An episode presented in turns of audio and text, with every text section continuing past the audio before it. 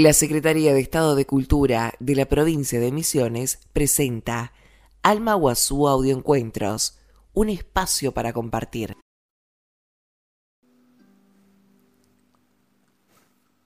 Buenas tardes, soy la profesora Paula Vogel. Hoy estamos con otro audioencuentro. Los invito a que nos detengamos un momento para compartir este tema que les traje hoy que es acerca de lo que resistes persiste. En los talleres, cuando charlamos acerca de cómo nos estamos sintiendo, escucho muchas explicaciones acerca de cómo sienten. Pareciera que tratamos de justificar lo que nos sucede, queremos explicarlo porque tenemos miedo a decir lo que sentimos y sobre todo a sentirnos juzgados. Contamos la historia de por qué somos así, ¿Qué hizo nuestra vida que hoy estemos padeciendo tal o cual cosa? Y pienso, ¿de qué nos sirve querer explicar? Es como si explicarlo nos da más libertad de poder ser así, así como somos.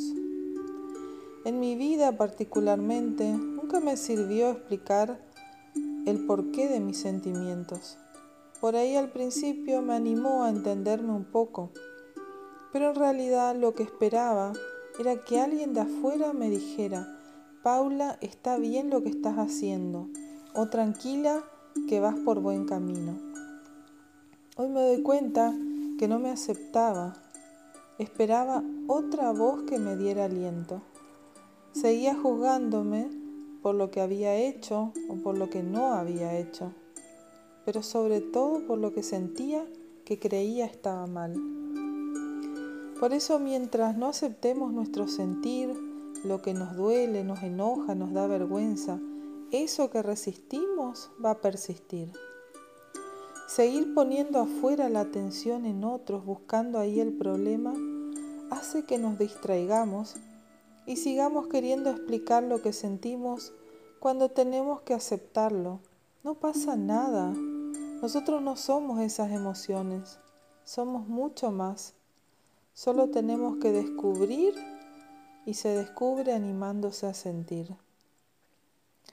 Podemos estar muy ocupados con el afuera, ver qué le pasa a los otros, pero llegará un momento donde inevitablemente nos encontraremos. Hoy, en este momento que nos detuvimos, puede ser un momento de encuentro. Podemos inhalar, exhalar,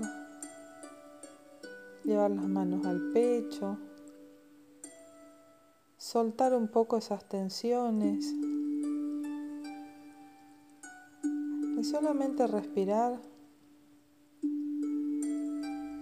sintiendo nuestro cuerpo.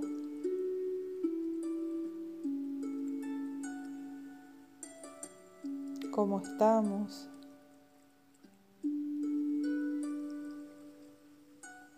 ¿Hace cuánto tiempo no nos detenemos a escucharnos un momento?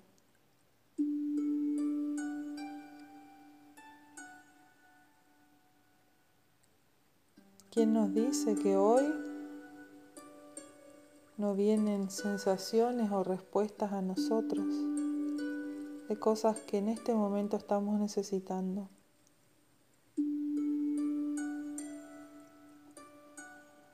Por ahí solamente paz. La conciencia de nuestra vida es responsabilidad nuestra, de nadie más. Somos nosotros los que tenemos que tener presente la finitud de nuestras vidas y usar eso para aceptarnos, abrazarnos, y amarnos tal cual somos. Porque si no es ahora, ¿cuándo?